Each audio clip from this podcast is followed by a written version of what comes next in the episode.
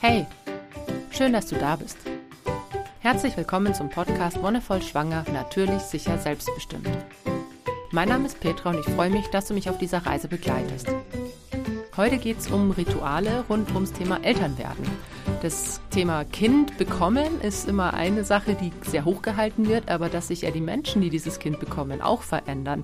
Die Mütter und Väter, alle, die daran beteiligt sind, das ist äh, meistens ein bisschen, ja, das kommt zu kurz, finde ich. Gerade in unserer Gesellschaft kommt es zu kurz. Es gibt andere Traditionen oder Gesellschaften, wo das ein bisschen mehr zelebriert wird, wo da wirklich Wert auch drauf gelegt wird, dass dieses Elternwerden gefeiert wird. Nicht nur beim ersten Kind, wo du wirklich das erste Mal in diese Rolle schlüpfst, sondern auch beim zweiten, dritten, vierten oder zehnten Kind, weil du trotzdem immer wieder in eine neue Rolle kommst. Du bist dann nicht mehr nur Einfachmutter, Zweifachmutter oder Dreifachmutter, sondern in einem ganzen Familiensystem verändert sich was. Da werden dann zum Beispiel auch Geschwisterkinder mit in das Ritual aufgenommen oder sowas. Und genau deswegen möchte ich da heute drüber sprechen, was ich einerseits selbst für ein Ritual kennengelernt habe aus dem Yogischen. Das ist ein schönes Konzept oder finde ich einfach eine ganz schöne Tradition. Die feiern den 120. Tag der Schwangerschaft und noch ein paar andere Sachen möchte ich dir vorstellen. Warum Rituale überhaupt oder warum dieses ganze Rumgefeiere? Man kann auch einfach so schwanger sein. Ja klar, wenn du ein Mensch bist und du bist da relativ pragmatisch und brauchst sowas nicht, kann man das auch alles ganz belanglos an sich vorbeiziehen lassen. Ich finde es aber tatsächlich ganz wichtig, sich Gedanken zu machen, einerseits auch, wie verändere ich mich und wohin verändere ich mich? Ich meine, es ist ja ein Prozess, der nicht einfach mit dir passiert. Klar, dass du schwanger bist, es passiert einfach oder es passiert. Aber wie möchte ich das gestalten und vor allem auch, wie möchte ich das Elternsein gestalten? Gerade das ist ja eine große Frage, die man sich mit seinem Partner oder mit seiner Partnerin vor allem schon in der Schwangerschaft oder vielleicht auch schon davor stellen kann.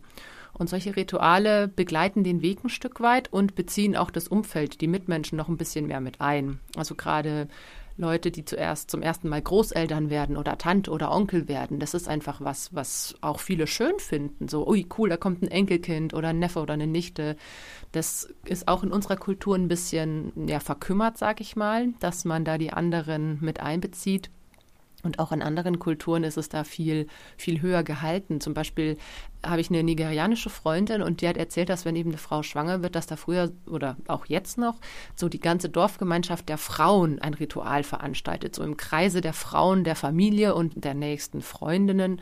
Da wird es in diesem Frauenkreis gefeiert, so ein Frauenritual gemacht. Finde ich jetzt zum Beispiel auch ganz cool. Dann werden Geburtsgeschichten erzählt von denen, die schon Kinder haben.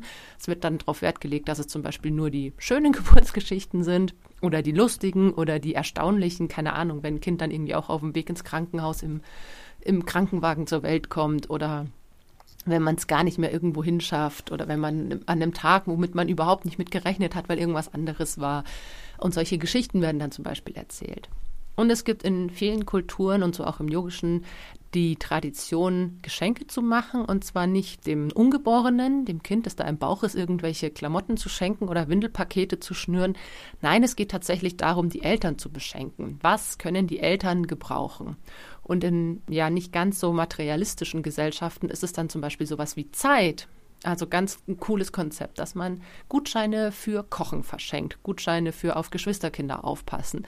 Gerade im Wochenbett in der Zeit, wo du als als Elternteil oder auch beide Eltern viel Zeit für dich brauchst, viel Zeit für euch und fürs Kennenlernen, ist es super cool, wenn du dich zum Beispiel eben nicht um Haushalt oder die anderen Kinder so viel kümmern musst und auch mal Zeit hast zu verschnaufen und das neue Leben zu begrüßen, ne, das neue Familienmitglied. Und da werden dann zum Beispiel eben solche Sachen geschenkt. Oder auch am Ende der Schwangerschaft, wenn man schon kugelrund ist und sich nicht mehr so gut bewegen kann, da ist es auch super toll, wenn jemand da ist und für dich kocht oder für dich abwäscht, den Einkauf macht, was auch immer. Oder dich auf eine schöne Tour einlädt, irgendwo hin, nochmal, keine Ahnung, vielleicht bist du Mensch und stehst auf Wellness, irgendwo hingehst oder wenn zum Beispiel auch Geschwisterkinder schon da sind, dass man vor der Geburt des neuen Babys nochmal Zeit für sich bekommt, jemand die Geschwisterkinder in die Hand nimmt oder mal einen Abend auf sie aufpasst und dass man nochmal Zeit für sich als Paar hat, was ich auch super wichtig finde. Zurück zum Ritual des 120. Tages aus dem Yogischen, aus der yogischen Tradition. Warum 120 Tage? Also im Yogischen ist die Ansicht, da gibt es ganz viele, die sich ganz krass mit Numerologie beschäftigen. Also eine Zahlenwissenschaft und Zahlen, Gedöns hin und her jonglieren. Ich finde, oft ist es übertrieben, dass man zum Beispiel beim Geburtsdatum die Zahlen zusammenzählt und das dann irgendwas bedeutet. Ja, vielleicht, wenn man dran glaubt, bestimmt. Vielleicht ist es bei mir einfach so, dass ich dieses generelle Konzept von die Zahlen bestimmen dein Leben nicht so geil finde, dass ich zum Beispiel eben an sowas wie, wie dieses Geburtstags rumjongliere nicht wirklich glaube, dass ich da eher dran hake. Der 120. Tag in der Schwangerschaft ist natürlich auch kein fixes Datum, sondern das soll so eine ungefähre Orientierung sein. 120 Tage sind im Yogischen ein Zeitraum. Ich meine, das kannst du dir selber ausrechnen. Das sind ungefähr vier Monate, in denen Veränderungen so weit akzeptiert werden können, dass du sie wirklich für dich in dein Leben integrieren kannst. Ne? Also um eine Veränderung anzuerkennen, dauert es nach der yogischen Philosophie 40 Tage. Dann kannst du mit der Veränderung leben, aber um die voll und ganz in dein Leben auch zu integrieren und auch nicht mehr so arg an das Alte zu denken, sag ich mal, da braucht es einen längeren Zeitraum und da gehen sie von ungefähr 120 Tagen aus. Der 120. Tag wird von der Befruchtung gerechnet. Das heißt, wenn du nicht genau weißt, wann die Befruchtung war, es ist ja so, dass gerade im deutschen Raum immer von dem Tag der letzten Periode aus die Schwangerschaft berechnet wird und der Eisprung und die Befruchtung sind um die zwei bis drei Wochen nach diesem Termin. Manchmal auch vier. Es kommt auf deinen Zyklus drauf an. Wenn jemand NFP macht, dann weiß die Person meistens sehr genau, wann der Eisprung ist, weil man der, der, die körperlichen Signale deutet und dann auswertet und weiß, okay, in welcher Phase meines Zyklus befinde ich mich gerade. Und genau, wenn man es nicht weiß, wenn man zum Beispiel einen sehr unregelmäßigen Zyklus hat, dann ist es natürlich schwierig zu sagen, wenn du einen sehr regelmäßigen und zum Beispiel verlängerten Zyklus hattest von, sage ich mal, 30 Tagen, dann kannst du dir ziemlich sicher sein, okay, dann rechne ich da eben einfach diese zwei oder drei Tage noch drauf. 120 Tage, also so ungefähr Pi mal Daumen. Das heißt vier Monate ab Befruchtung. Das heißt ungefähr in der 18. Woche ist dieser Tag. Und das finde ich ist ein ganz interessanter Zeitraum, so die 18. Woche. Denn gerade wenn man zum ersten Mal schwanger ist oder zum ersten Mal ein Kind erwartet und so weit gekommen ist, ist das so der Zeitraum, wo man zum Beispiel auch spürt, wie das Kind sich bewegt. Am Anfang ist es noch ein sehr komisches Gefühl, so ein Gluggern im Bauch. Man weiß nicht genau, ist das jetzt ein Pups, der quer liegt oder sind es wirklich Tritte oder es ist irgendwas anderes. Und so ab der 18. Woche merkt man schon, ja, nee, okay, das ist tatsächlich dieses Kind. Also da kann man den Unterschied schon deutlich spüren. Wenn du eine Vorderwandplazenta hast, dann ist es manchmal so, dass dieses Wahrnehmen des Kindes erst später kommt. Da habe ich schon mal drüber gesprochen. Die Berührungen und die, das Empfinden kann da ganz unterschiedlich sein. Es gibt auch Frauen, die können das irgendwie schon in der 14. oder 15. Woche wahrnehmen, sind aber eher die Ausnahme. Also ungefähr um die 18. Woche herum können doch die meisten ihr Kind schon ganz gut spüren. Und in der yogischen Philosophie ist es so, dass am 120. Tag der Schwangerschaft die Seele in das Kind einzieht. Und da muss man jetzt ein bisschen ausholen. Im Yogischen gibt es die Einstellung, dass der Körper nicht nur dein physischer Körper aus Fleisch und Blut ist, sondern dass der in mehrere Teile quasi zerlegt werden kann. Und das ist einmal eine Dreiteilung in Körper, Geist und Seele. Und dann lassen sich zum Beispiel der Geist nochmal extra einteilen, aber darauf will ich gar nicht so speziell eingehen. Aber diese Einteilung, die ist relativ bekannt, sage ich mal. Also das ähm, haben ja schon zum Beispiel auch die in der Antike die Denker immer gesagt, dass ein gesunder Geist in einem gesunden Körper wohnt. Und im Yogischen kommt jetzt noch die Seele dazu. Das ist so quasi dieser ja, dieses Temperament vielleicht, wenn du so magst, die ein Kind, das ein Kind hat, auch so die Gefühlswelt und sowas, was das Kind mitprägt. Und der Geist ist tatsächlich eher so dieses Mentale und der Körper, klar, das ist der Körper, den du hast, der physische. Und wie kann sich das jetzt äußern? Ich finde das ganz spannend zu sehen, weil manche sagen, ja, das ist doch irgendwie Quatsch und sowas wie Seele, das gibt es doch irgendwie gar nicht. Und dann gibt es die, die sagen, ja klar, gibt es die unsterbliche Seele. ist jetzt egal, ob du daran glaubst oder nicht, aber ich finde diese Vorstellung ganz schön, dass sobald die Seele in das Kind einfährt, dieses Kind komplett ist sozusagen. Also die Vorstellung ist, dass vorher, bevor eben dieser 120. Tag kommt oder bevor so dieser Zeitraum kommt, es verschiedene Seelen gibt, die dieses Neugeborene und die Eltern besuchen auf einer feinstofflichen Ebene und sich diese Familie angucken und dann entscheidet sich eben eine Seele, ob sie da einfahren will in dieses Kind, ob sie dieses, diesen Körper beseelen will. Und das wird dann gefeiert, eben mit diesem, mit diesem Zeitpunkt. Und das Lustige ist, dass, finde ich, man tatsächlich sowas wie Temperament, wenn man jetzt statt Seele Temperament sagt, das schon während der Schwangerschaft, zumindest konnte ich das, ganz gut beobachten. Zum Beispiel war mein erstes Kind, mein Sohn, der geboren wurde, ein unglaublich chilliger Bauchbewohner. Also der war wirklich, der war schon aktiv, ja, der hat sich schon bewegt, aber im Vergleich zu den anderen beiden war der wirklich super gechillt. Und so ist er halt auch jetzt. Also er ist jetzt wirklich eher der ruhigere Typ, kann sich super lange mit irgendeiner Sache beschäftigen, wenn die anderen beiden eher wilder sind. Und das hat man, finde ich, in der Schwangerschaft schon gemerkt. Ist es ein Baby, das mehr tritt? Ist es ein Baby, das sich dauernd rundherum dreht? Aber auch wenn du zum Beispiel ein Baby hast, das dauernd die Position wechselt oder vielleicht ist es auch ein Kind, das Spaß hat, deine Blase zu treten oder sowas. Ich finde, das dieses Konstrukt von Temperament trifft es ganz gut oder kann ganz gut auch mit der Seele nebeneinander gestellt werden. Das ist einfach, wie das Kind, ja, wie, wie es leben möchte. Ne? Selber so die Einstellung, die innere auch so ein bisschen. Was ich auch an diesem Ritual des Feierns ganz schön finde, ist eben, dass die Eltern in den Mittelpunkt gerückt werden, auch wenn es ein Zeitpunkt ist, wo man klar sagt, oh ja, Kind, cool, es ist da und man sieht auch schon so ein bisschen Bauch, also gerade wenn es auch so die erste Schwangerschaft oder das erste Kind ist, dann ist es auch so der Monat, wo man es eben nicht mehr so gut verstecken kann, ne? wo man dann schon auch drauf angesprochen wird, hey, bist du schwanger? Ja, klar. Und dann ist eben häufig der Fall, dass es erstmal ums Kind geht und wisst ihr schon, was es ist und habt ihr schon einen Namen und bla bla. Deswegen finde ich es umso schöner, dass in dem, in dem yogischen Ritual eben der Fokus auf Mutter und Vater oder Mutter und Mutter und Vater und Vater gelegt wird, je nachdem, wie die Elternkonstellation eben ist. Im Idealfall müssen sich die Eltern bei diesem Tag um nichts kümmern. Also es wird einfach ein kleines Festchen vorbereitet, so wie es die Eltern gerne hätten. Vielleicht im Freien, wenn es passt, vielleicht irgendwo an einem Ort, was, wo es die Eltern cool finden, vielleicht ein Ort, der Erinnerungen hervorruft, ein Ort, der vielleicht auch emotional positiv verknüpft ist oder auch vielleicht ein ganz anderer Ort. Und dann wird da eben gefeiert, den Eltern werden gute Wünsche mitgegeben, also jeder Gast bringt gute Wünsche für die Eltern mit bringt vielleicht auch einen guten Wunsch, Wunsch fürs Kind mit. Aber es geht immer darum, dass vor allem auch die Eltern in ihrem Elternsein begleitet werden, im Elternwerden begleitet werden. Das heißt, was für Werte zum Beispiel wollen die Eltern leben, wenn das Kind da ist? Wie, wie soll das Kind empfangen werden und so weiter? Und das ist eine ganz schöne Chance, wie gesagt, in unserer Kultur leider nicht mehr so verankert, aber in anderen viel mehr, auch ins Gespräch zu kommen. Wie soll Geburt stattfinden? Was für Ängste gibt es vielleicht? Es ist auch ein Zeitraum, um über Ängste zu sprechen und die in einem positiven Setting zu lösen und kontrolliert in Bahnen zu leiten. Wo, okay, wenn ich Angst habe, dass es vielleicht ein Kaiserschnitt werden könnte oder wenn ich Angst habe, dass dass ich selber bei der Geburt vielleicht irgendwelche Probleme habe wie kann ich damit umgehen? Gibt es vielleicht jemanden in meinem Bekanntenkreis, eine Frau, die damit Erfahrung hat und die mir die Angst vielleicht auch ein bisschen nehmen kann? Ganz wichtig ist es eben da einen positiven Rahmen zu schaffen und keine Ängste zu schüren, sondern wenn es Ängste gibt, die auch zu nehmen. Ich persönlich fand das Konzept auch ganz tröstlich im Hinblick auf meine drei Fehlgeburten. Fehlgeburten sind immer scheiße und mm, jede Frau kriegt das irgendwie anders verarbeitet oder kommt anders damit klar.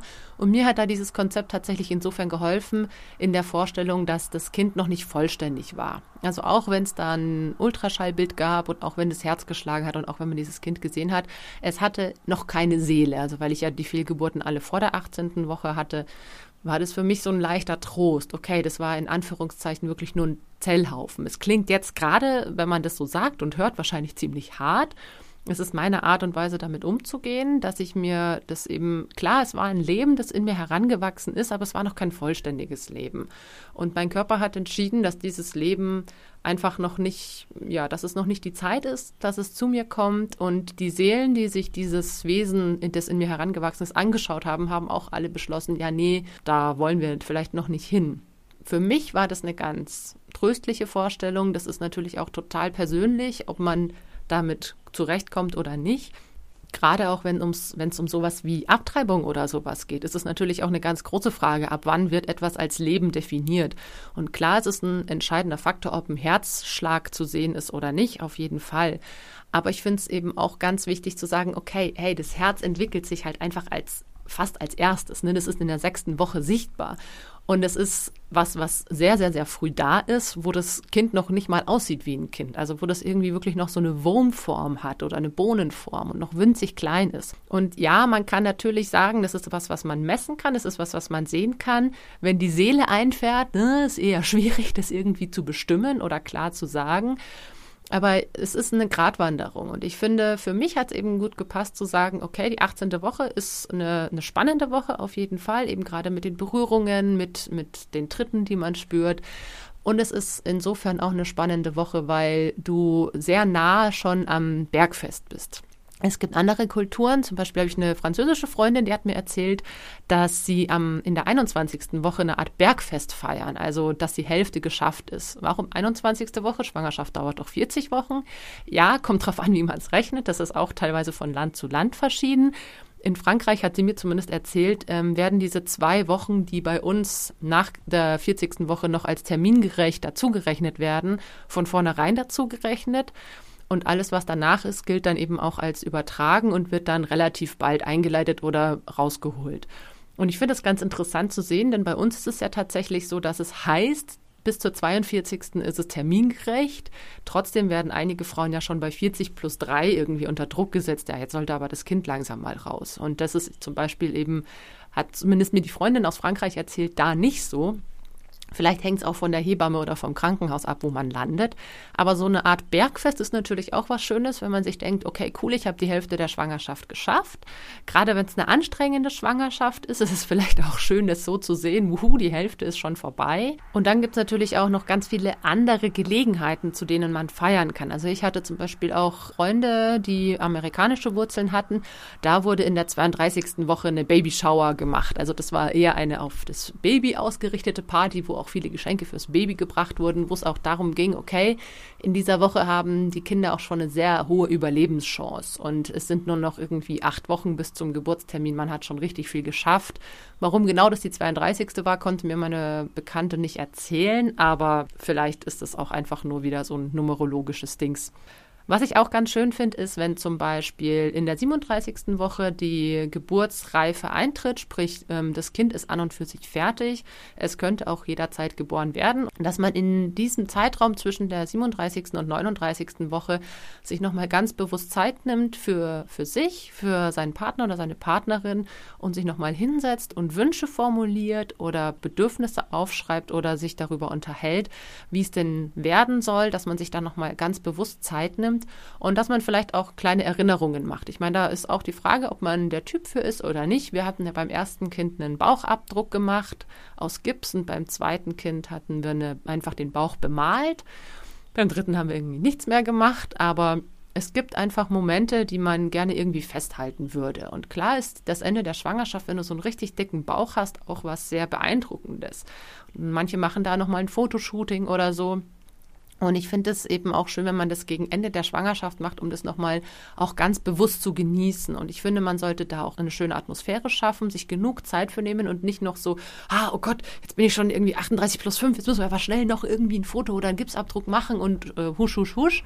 Nein, so soll es am besten Fall nicht sein, sondern wirklich entspannt, gechillt und vielleicht mit einer schönen Kanne Tee dazu und in einem ganz muckeligen Rahmen, dann ist das eine coole Sache und sollte ja auch was sein, was den Stress so ein bisschen rausnimmt, so eine Aktion. Ne? Sich einfach mal einen Nachmittag irgendwo in, in einen Wald verziehen oder auf eine Wiese oder sich schön im Wohnzimmer einrichten und dieses, ja, dieses Shooting machen oder auch den Bauchabdruck machen. Meine Empfehlung ist, das im Freien zu machen, deswegen Wald oder Wiese, weil es schon eine Sauerei ist. Aber wenn du eine Malerfolie auslegst, dann kannst du es natürlich auch in der Küche oder im Bad machen.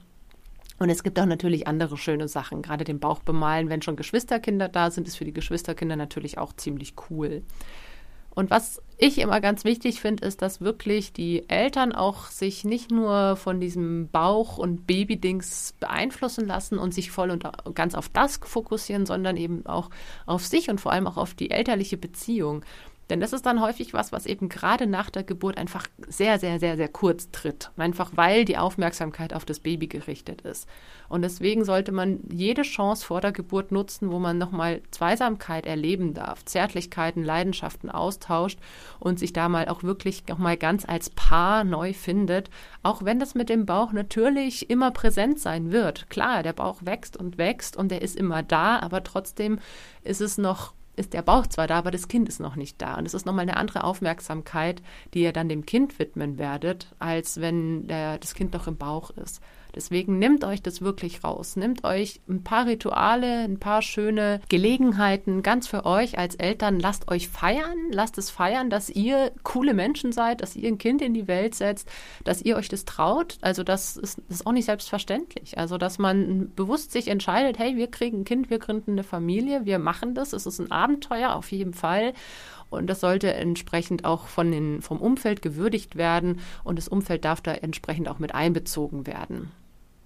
Okay, und dann hoffe ich, dass du eine, eine wunderschöne Zeremonie hast oder ein schönes Ritual, eine ganz, ganz wundervolle Schwangerschaft natürlich. Und klar, wenn du selber noch irgendwelche schönen Ideen hast, dann schreib's doch gerne in die Kommentare oder teil deine Erfahrungen mit den anderen Frauen in deinem Umfeld. Ich finde es immer schön, wenn man da gegenseitig in den Austausch tritt und sich da dann von den anderen auch bereichern lassen kann. Für heute war es das. Ich bedanke mich, dass du dabei warst. Vielen Dank fürs Zuhören und wie immer, wenn dir die Folge gefallen hat, dann teile sie auch gerne oder sag's weiter. Wir hören uns dann in circa zwei Wochen wieder. Bis dahin wünsche ich dir alles Gute und noch einen wonnevollen Tag.